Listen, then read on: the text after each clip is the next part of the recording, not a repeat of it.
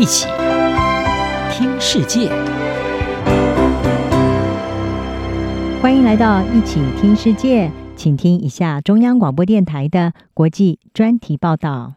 各位听众朋友，大家好，今天要为各位播报的中国专题题目是：从中欧峰会看二零二四年双边关系展望。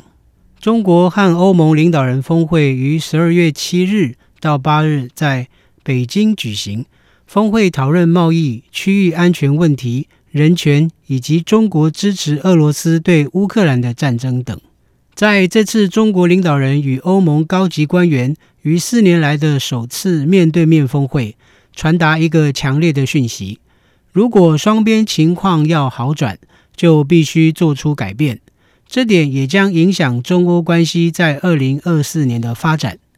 造成欧中双边关系紧张的主要问题之一，就是欧盟对中国的贸易赤字在二零二二年已飙升至创纪录的三千九百六十亿欧元，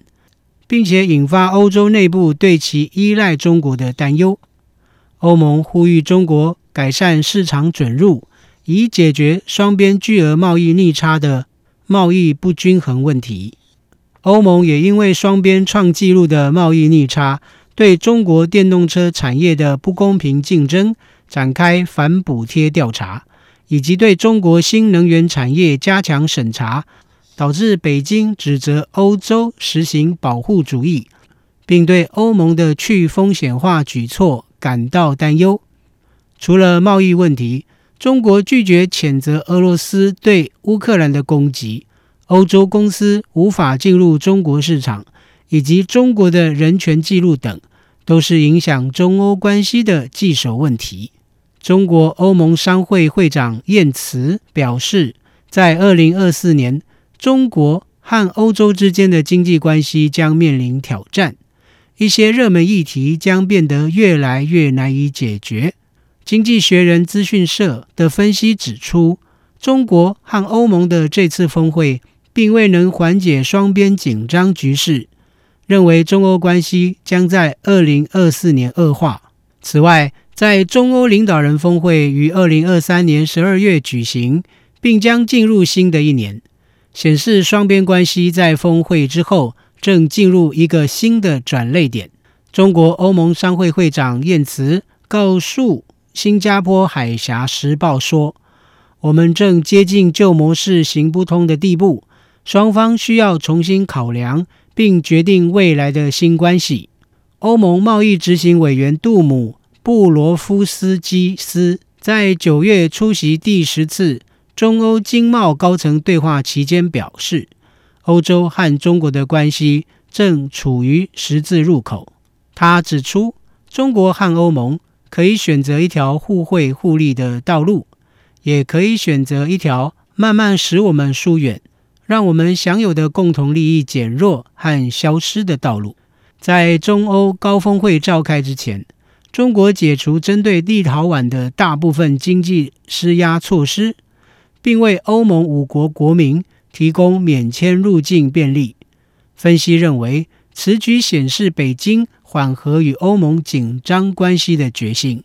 欧盟与亚洲关系专家、地缘政治分析师。塞巴斯蒂安·康丁在《南华早报》撰文指出，